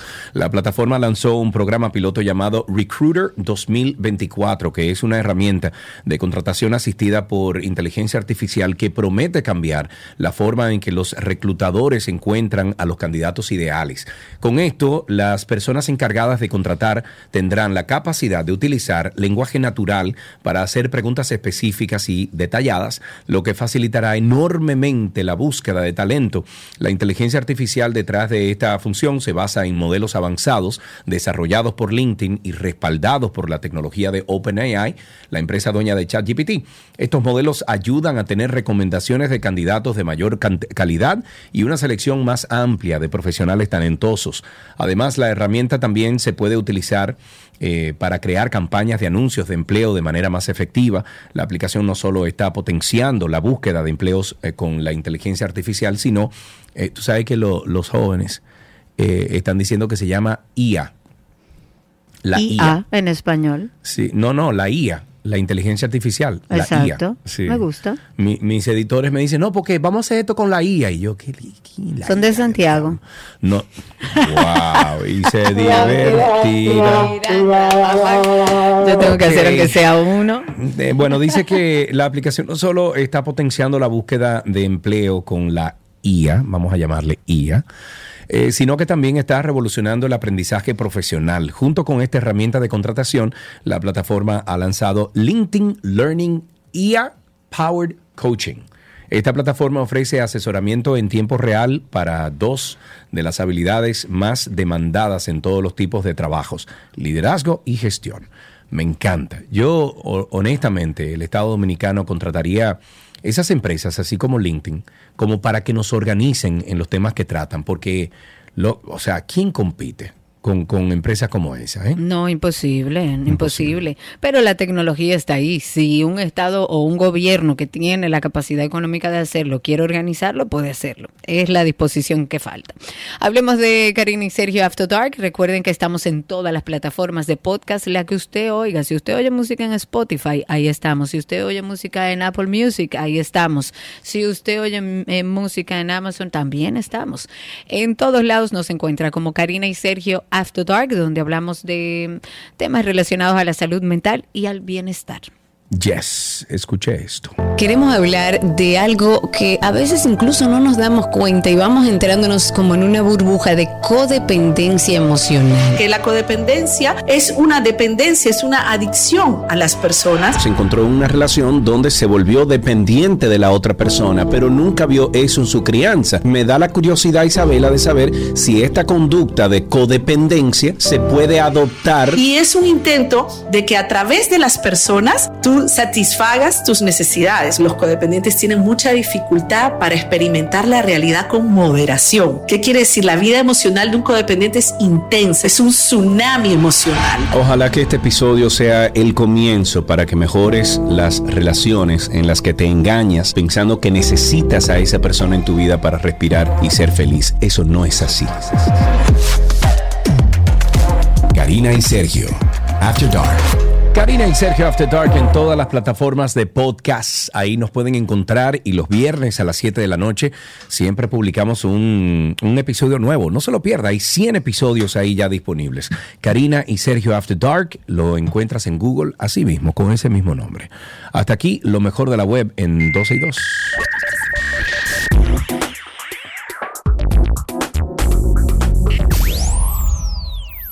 Lo que quieres está en 12 y 2.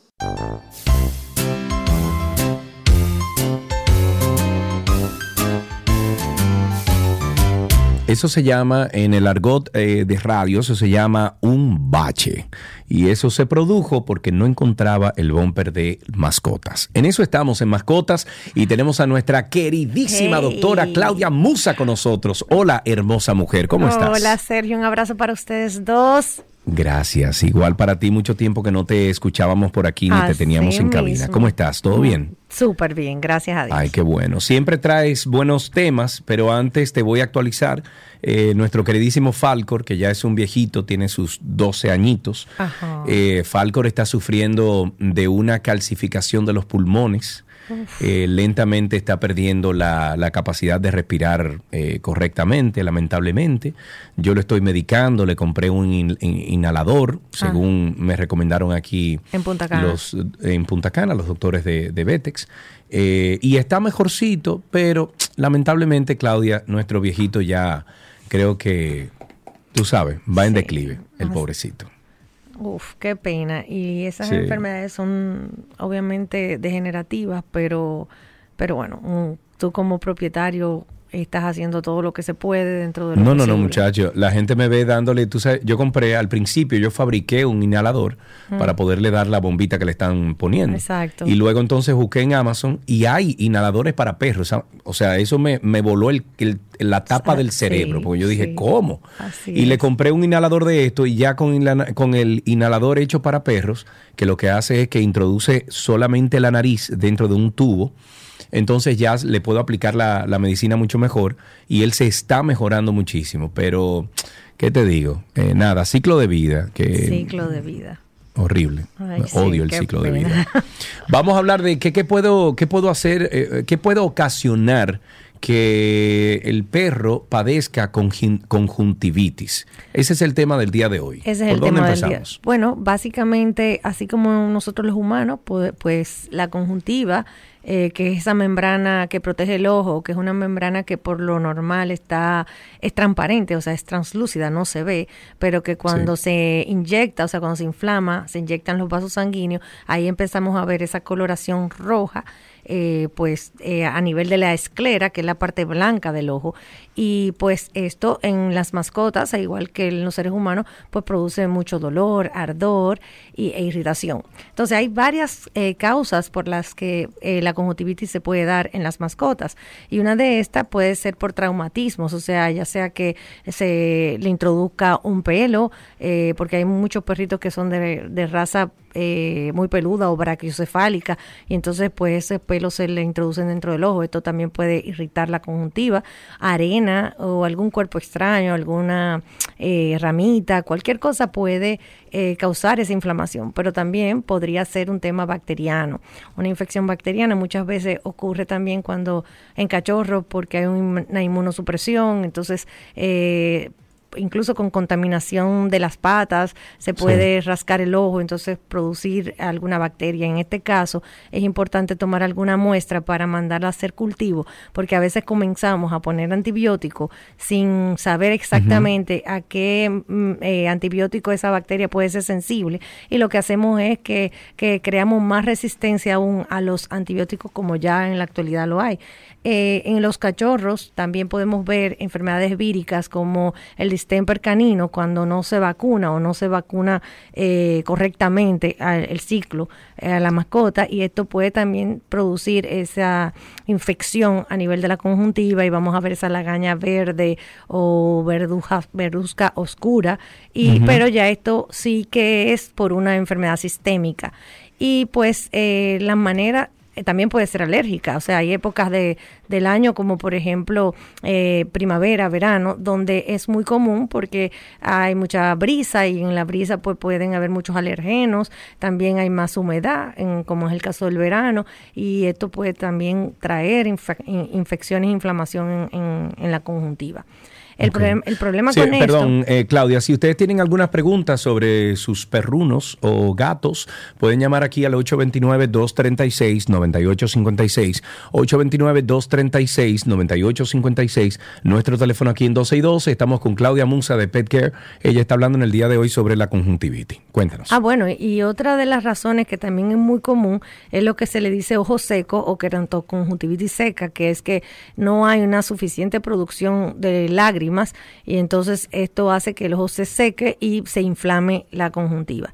El problema con esto es que muchas veces el propietario puede pensar que es algo simple y comenzar a medicar con algunas goticas de colirio eh, que son pues para hidratar o algún antialérgico oftálmico y cuando uno viene a ver el perrito pasa de una conjuntivitis a una uveitis que ya es una inflamación mucho mayor o a una úlcera corneal y pues ahí ya el tratamiento es completamente eh, distinto. Eso, eso puede ocurrir. Eh, Ok. no, 829-236-9856. Entonces, ¿cómo evitamos que, por ejemplo, los perros se con las patas se, se metan todo ese sucio que cogen en la calle? O sea, ¿cómo, cómo podemos evitar eso? Con zapatitos. Hay, hay zapatos para los perros. Sí, incluso. lo importante es que desde que uno vea que la mascota está, eh, porque incluso hay perritos que son tan pequeñitos que cuando se acuestan en el piso comienzan pues a rozarse la cabecita y entonces ahí también se infectan. Eh, lo importante es que cuando uno vea eh, esas actitudes como extrañas que no son comunes en la mascota, uno pues en vez de revisarlo uno, o sea, uno lo lleva al veterinario porque a veces viene hasta de una infección óptica, o sea, hay una infección óptica, el perro se comienza a rascar y obviamente llega un punto donde ya comienza a rascarse con una pared o con el piso y ya se, infec- se infecta el ojo. Entonces, eh, o también si hay un, un exceso uso de detergentes, los detergentes por lo general son abrasivos, entonces eh, si esa patita pues contaminada pasa al ojo, también se infecta. Entonces, es importante que el ¿Qué podemos hacer en la casa? Bueno, con solución salina, limpiarlo un poquito, pero yo te diría que siempre lo he dicho, antes de hacernos eh, los médicos como propietarios, mejor lo llevan al veterinario y uno revisa si es el ojo, si es el oído, si son ambas cosas, las razones se, se identifican en base a la historia que, que ustedes como propietario cuenten y ya a partir de ahí se hace un buen diagnóstico y por ende un buen tratamiento. Muy bien, ahí tenemos a Yandy en la línea. Buenas tardes, Yandy, adelante.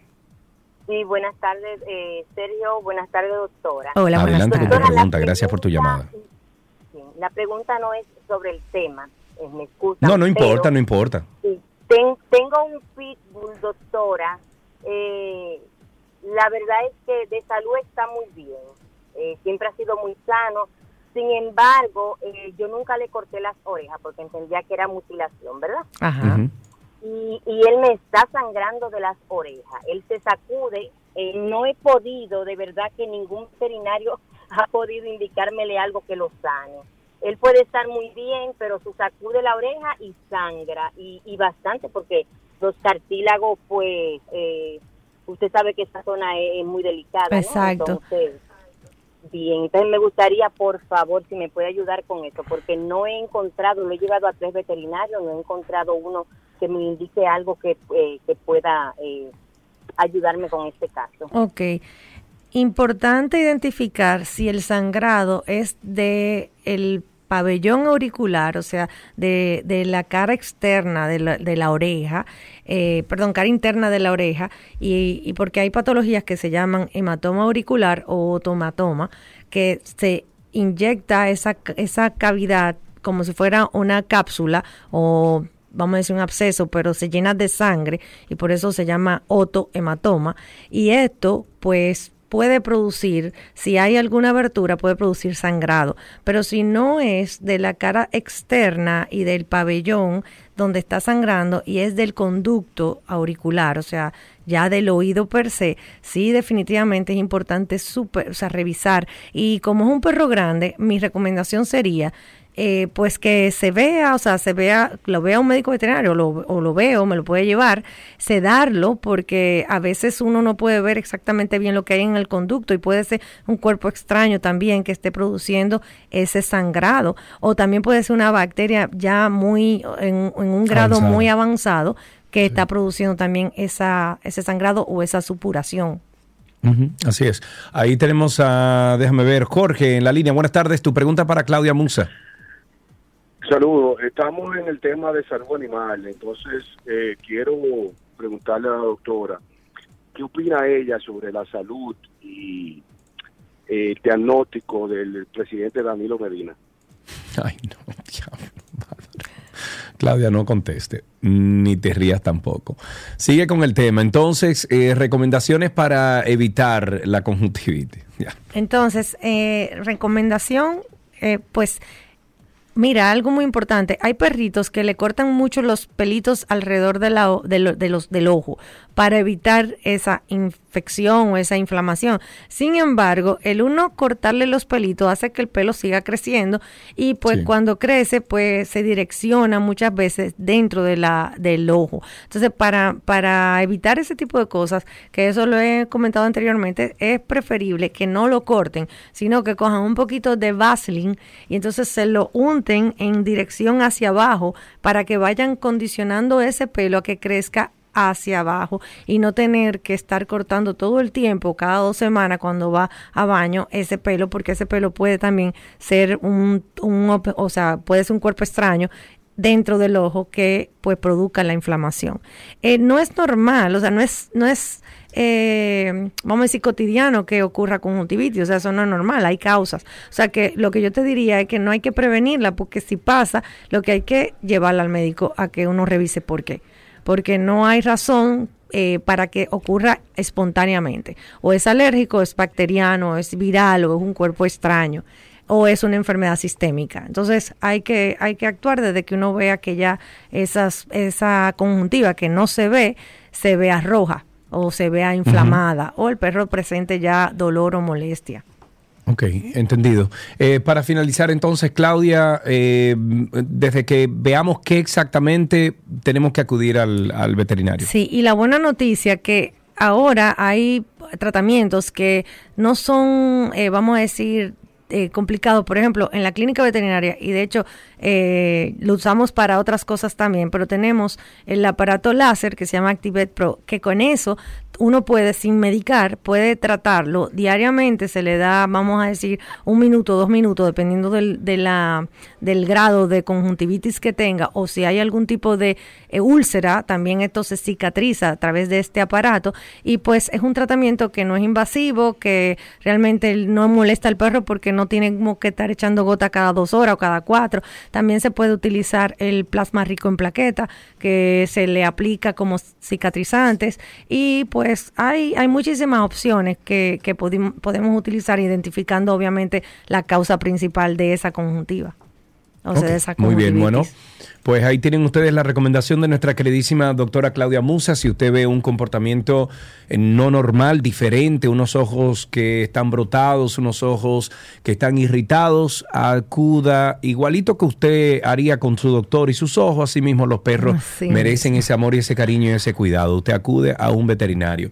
Claudia, como siempre, un abrazo para ti. Gracias por estos temas. Gracias a ustedes, un abrazote también. Si ustedes quieren hablar con todo el equipo de PetCare, arroba PetCare en redes sociales. Hasta aquí, mascotas en 12 y 2.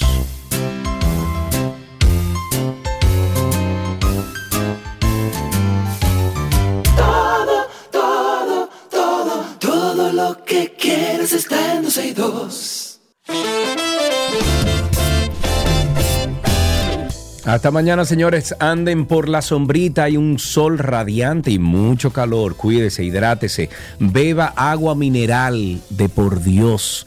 Eh, yo estuve hablando este fin de semana con un dueño de una envasadora de agua y le dije, loco, vamos a lanzar al mercado un agua asequible, un agua buena, un agua mineral natural.